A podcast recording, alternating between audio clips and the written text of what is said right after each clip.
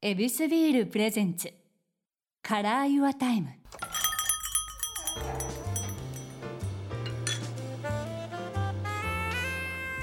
目抜き通りから一本入った静かな通りに佇む一軒の店ユアタイムランチから夜の一杯まで気軽に人々が集うこの店にはさまざまなお客様がやってくる今日のお客様は建築家の半田裕斗さんですよろしくお願いしますよろしくお願いします。はじめましてでございます、はじめましてご。ざいますまずこの店に来たら恵比寿ビールで乾杯ということになってますが大丈夫でしょはうい、か、大丈夫です。いただきます。ありがとうございます最高の番組ですね。はあ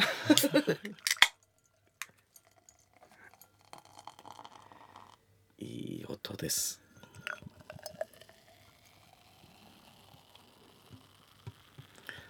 お泡を調節する派ですかしっかりあ多くなっちゃって。いあけどはい綺麗やそうですか。は。い美味しそうです。はい。ありがとうございますでは恵比寿ビールで乾杯、はい、乾杯。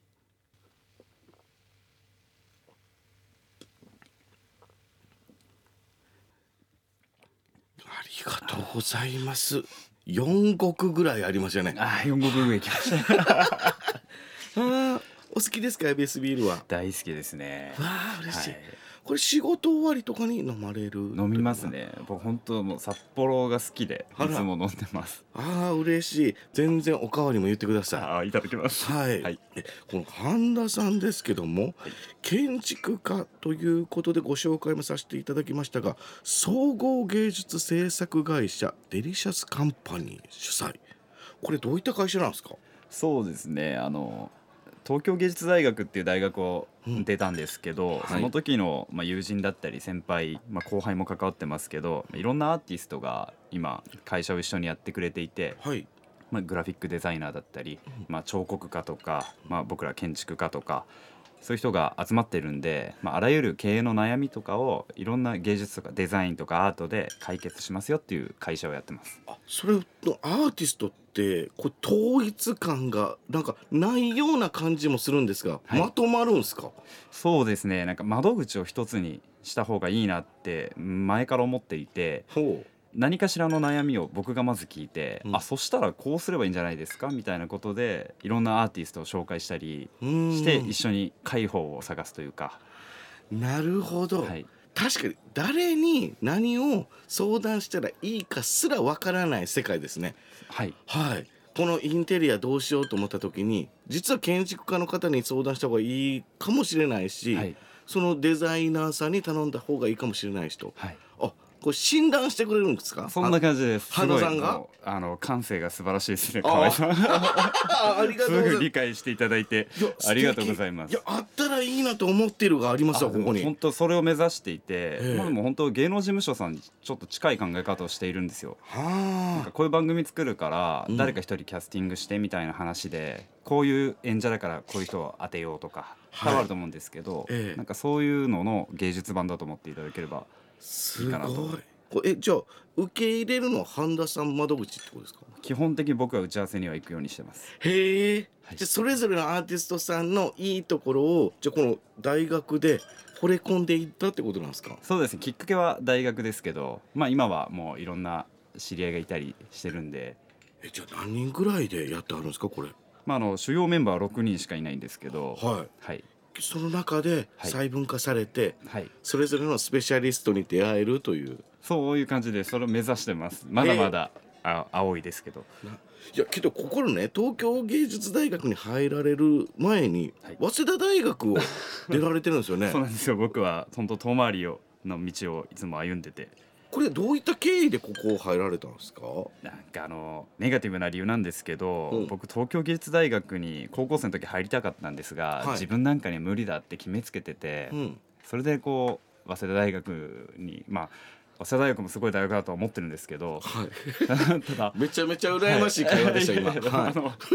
本当でもまぐれでほう受かったんですよ他は全部落ちちゃって一つの学部しか受からなかったんですけい、ど、はい、それで、まあ、通いながらやっぱり芸大行きたいなってことで、うん芸大にも行こうってなったんですえでその今この肩書きとして持っている建築家っていうのは、はいえその後ですか身についたのそうですえー、はいすごいっすねそれもまたいやいやいやいや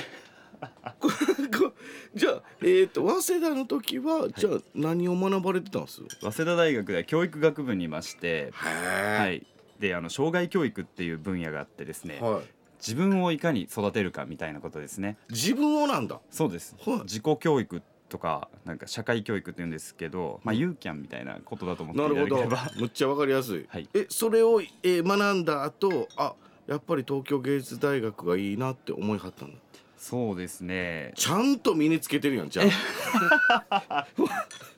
大学のカリキュラムを完璧に身につけた結果自分の考え絞ったってことですよね まあそうですねあの決してあの無駄じゃなかったなとは思ってます本当などういうきっかけだったんですかそれがまあ早稲田大学で哲学の授業とかがたくさんあって、僕は哲学がすごく興味を持った分野だったんで、そこでこう建築が哲学としてまた出てきてですね、はい、うんそうなんですよでもともと建築やりたかったし、哲学興味あってあ論じる側じゃなくて作る側に行きたいなって思ってですねはあいやそその2つって何か自分の中でも共通点はあるんですかあります。どうやって聞きたいは本当ですい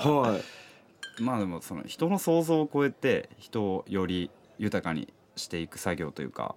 はあ、なんか言葉の当てはめ方も上手ですうし、んなんて言うんですかねやっぱ人を豊かにするための手段なんですよね建築って。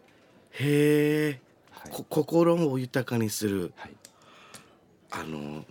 もうビフォーアフターっていう番組に見てました。あ見てましたはい、あの江藤さんっていつもいろいろやられてましたよね。ようこの番組で江藤さんという名前をありがとうございます、 相方なんですよ、はい江藤さん、ははいいその家をリフォームするっていうので、はい見てくださってたんです見てました。しょっちゅう出られてましたよね。だったらあの番組は、はいあのどんどん人の心が豊かになっていく様が描かれてますもんねそうですねあ。ままさにそういうことですねそう思います。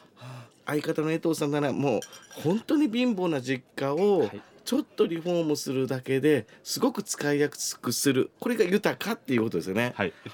あそのことがあ素敵だなと思思いはったんですかそうですね。でもきっかけはそういうことで、はあただまあ家だけじゃなくて、えー大きな施設だったりうん都市だったり、確かにもっと言うと人と人までも建築で語れるっていうのが今言われていることだったりして、ほどういうことですかはえー、と建てない建築家っていうのもいるんですよ今コミュニティデザインって言ってい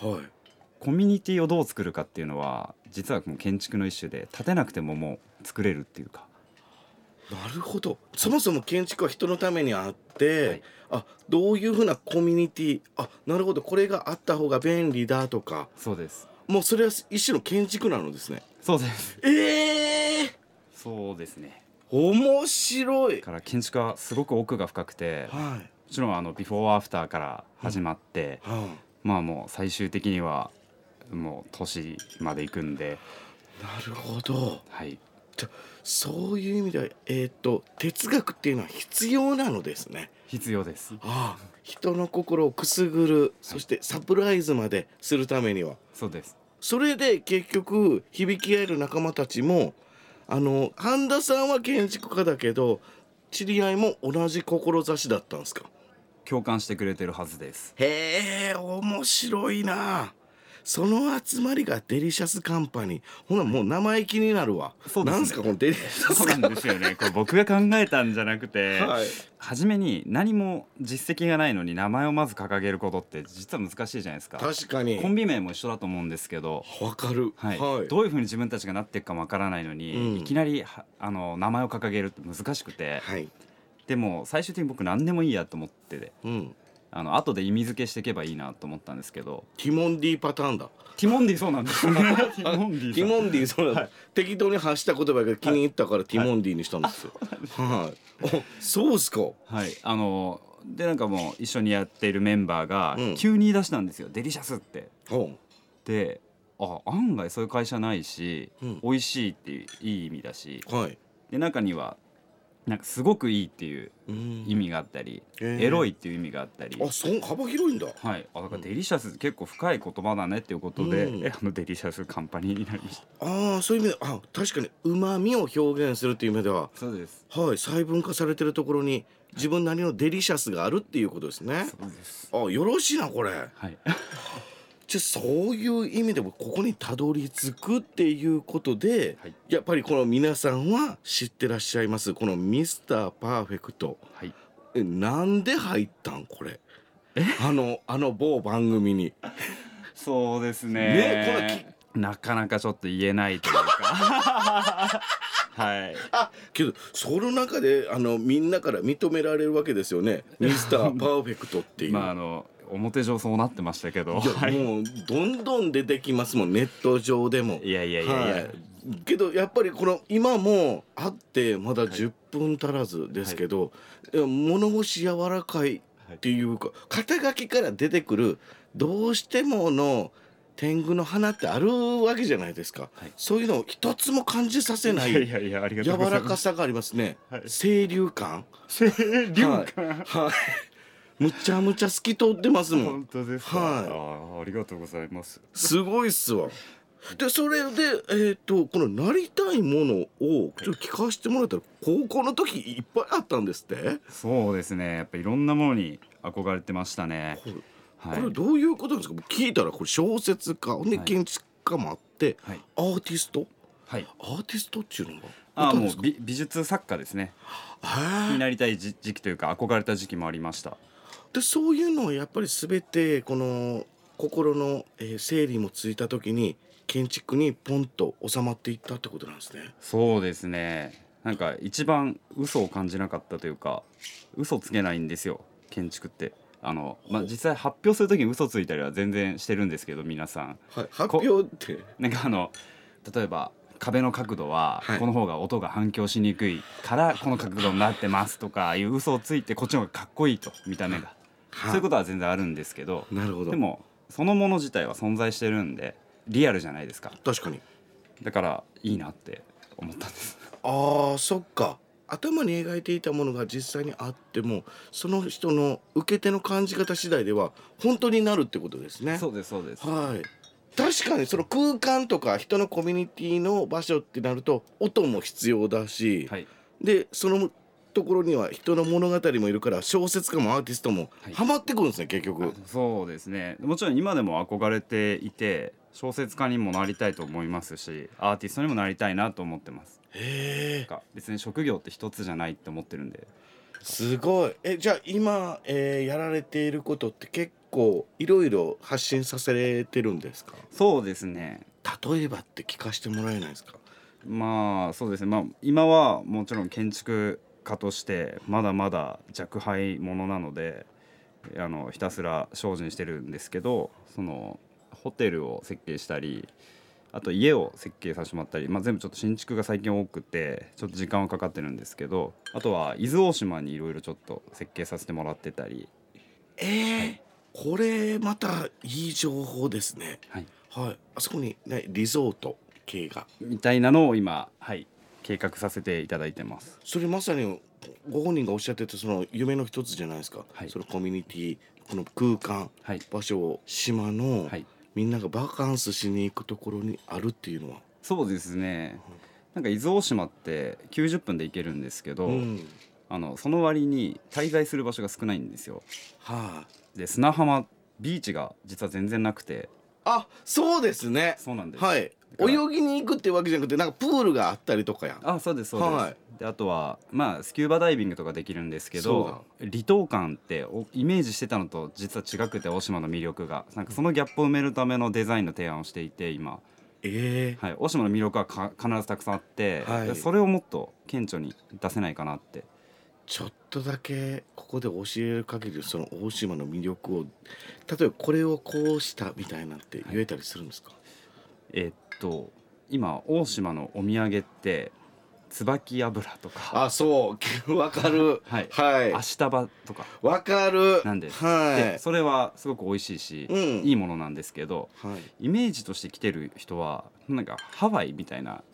近場のハワイみたいななんか夢を持ってくるんで すね。それはすすごいわかる、あの島に、あの一応ね行きたいからって言って本買ったら「常春」って書いてて「えどういう意味?」っていうよくご存知ですね。はそうです。 ハワイの感覚で言って、はい春で収められたけどどういうことってなるわでもちろん自然は豊かで、うん海も綺麗なんですけど、ねはいあの砂浜が白くなくてあの火山のえー土地なんでそうく黒いんですよゴリゴリなんだそうですはなので、えー、とただハワイも実はもともと同じなんですよいなるほど砂浜全部持ってきてるんであれ白いのそうやったはいあそうなんです作ったんですそうかです観光のために全部作っていてはい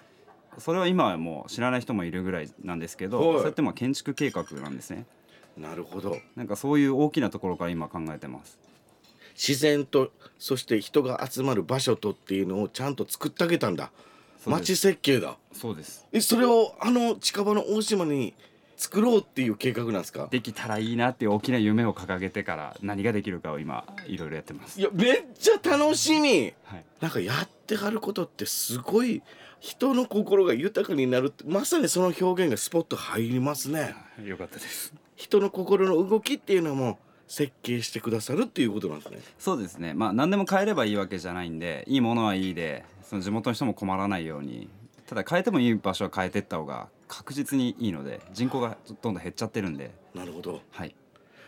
そういう意味ではこの島の歴史とかそういうものも取り入れてじゃあ、えー町の人もすごく協力的にしてくれるわけですかまあ、町全体とは関わるかっていうのはちょっと難しいところですけどっか、はいけどそのあのすごいものを作ったってなったらみんなはそれにあの力を貸したいそして取り込んでほしいって思いますもんね。そうですねそういう人もいるし反発する人も必ずいるんでその辺はうまく対応しながらなるほどやっていきたくて、まあ、やらない選択肢になる可能性もあるとは思ってますかっこいいなあしびれたまた大好きな場所たちだからこそ余計に身近で、はい変えてほしいなあって思いました僕は。うんはいそういう意味でこの仕事をしててのやりがいってどういった瞬間に感じるわけですかうーんまあ、ことあるごとにプロセスごとにありますけど、まあ、一番は設計したものが出来上がった時にうわなんかここを俺が使いたいなみたいなあこれもう人に分け渡すのもったいないなと思った時はいい仕事できたなと思いますね一回自分がもう羨ましくなるスイッチがあるんだ、そうです、まあ、あくまで人のお金であの作らせてもらってる立場なんで自分では選択できないものを選ばせてもらうことも多くていいなこの素材とか思うんですよ選んでおいてなるほどはい、自分の家にも使いたいなとかはああれはなんかやりがいを感じますね素敵だなそれあ結局ユーザーとしての目線もちゃんと持っとかないとっていうそこうですとねでもありますよねはいもう根がオタクなんでもう本当に そんなとこばっか見てますねじゃあ建築巡りとかもやられるんですかそうですねあのよく見に行きますへえあその中で人々が集う場所落ち着く場所もしくは攻めてる場所っていうのもそうですね見極めると、はいええカンパニーやなこれはあなるほどいやけどなんかこの半田さんの人となりをこの仕事を通してはい分かることができましたね、よかったです大変でしょ、はい日々休みありますいやあの日曜日はもう全然日絶対休む曜日に休めんの、日曜日はもう絶対休むってあ決めてるんですか決めてますむっちゃ羨ましいえ そそえそれそれでいって仕事も回るわけなんですねあの回ることにを知りましたへえ